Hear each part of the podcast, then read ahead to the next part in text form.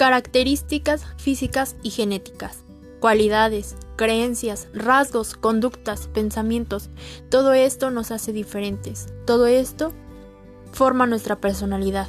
Todo esto gracias a nuestro primer grupo, el grupo primario, la familia.